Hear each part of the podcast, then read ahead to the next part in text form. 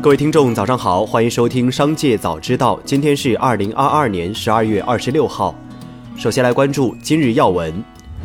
根据一份内部通知和两名知情人士透露，特斯拉周六暂停了上海工厂的生产，这也使得十二月最后一周上海工厂暂停了大部分排班计划。报道称，特斯拉上海工厂取消了早班，仅告诉制造中心的所有工人他们可以开始休息，但没有给出任何理由。目前，特斯拉方面还没有对此事做出回应。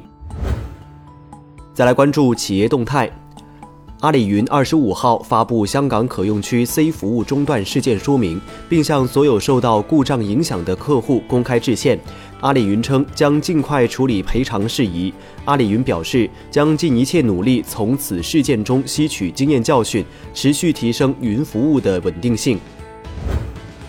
长安汽车董事长朱华荣二十五号宣布，未来十年，长安汽车将在相关领域投入两千亿元。企业特别将以长安科技为中心，在新汽车科技产业链累计投入超一千五百亿元，构建超过一万人规模的科技创新团队，开发超级整车智能平台，打造智能新体验，布局控制器等科技产业。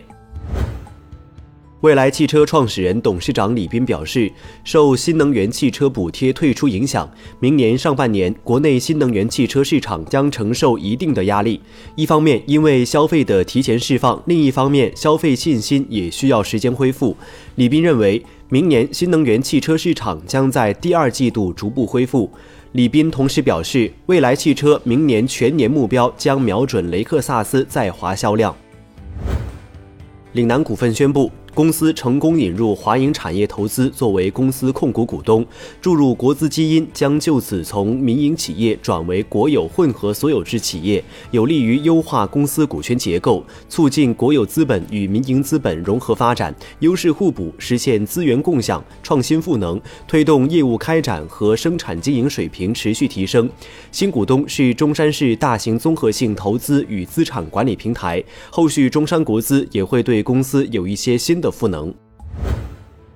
再来关注产业新闻。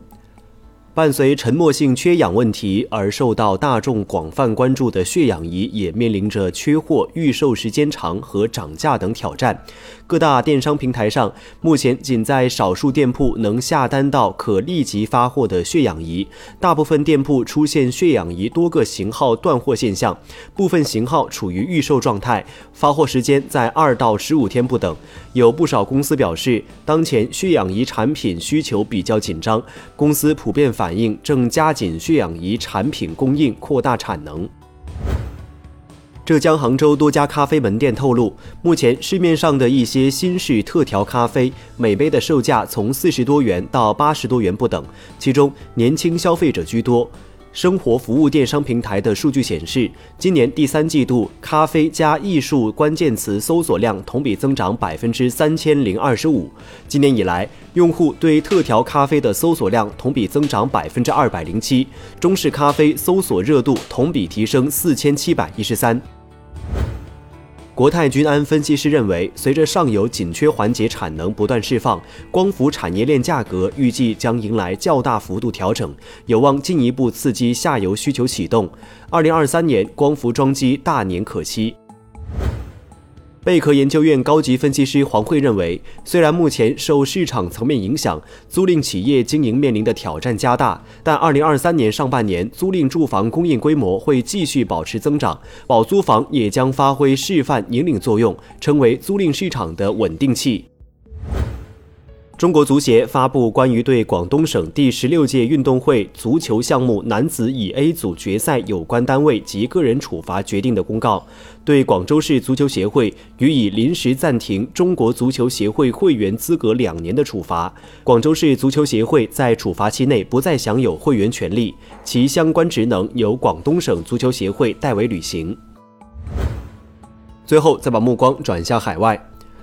俄罗斯财政部部长西卢安诺夫二十五号对媒体表示，俄罗斯不会按西方设定的价格供应石油，即便成本不断上升，也要寻找新的市场和物流。西卢安诺夫说，俄罗斯承认消费者决定价格，但需要通过市场手段。以上就是本期商界早知道全部内容，感谢收听，下次再见。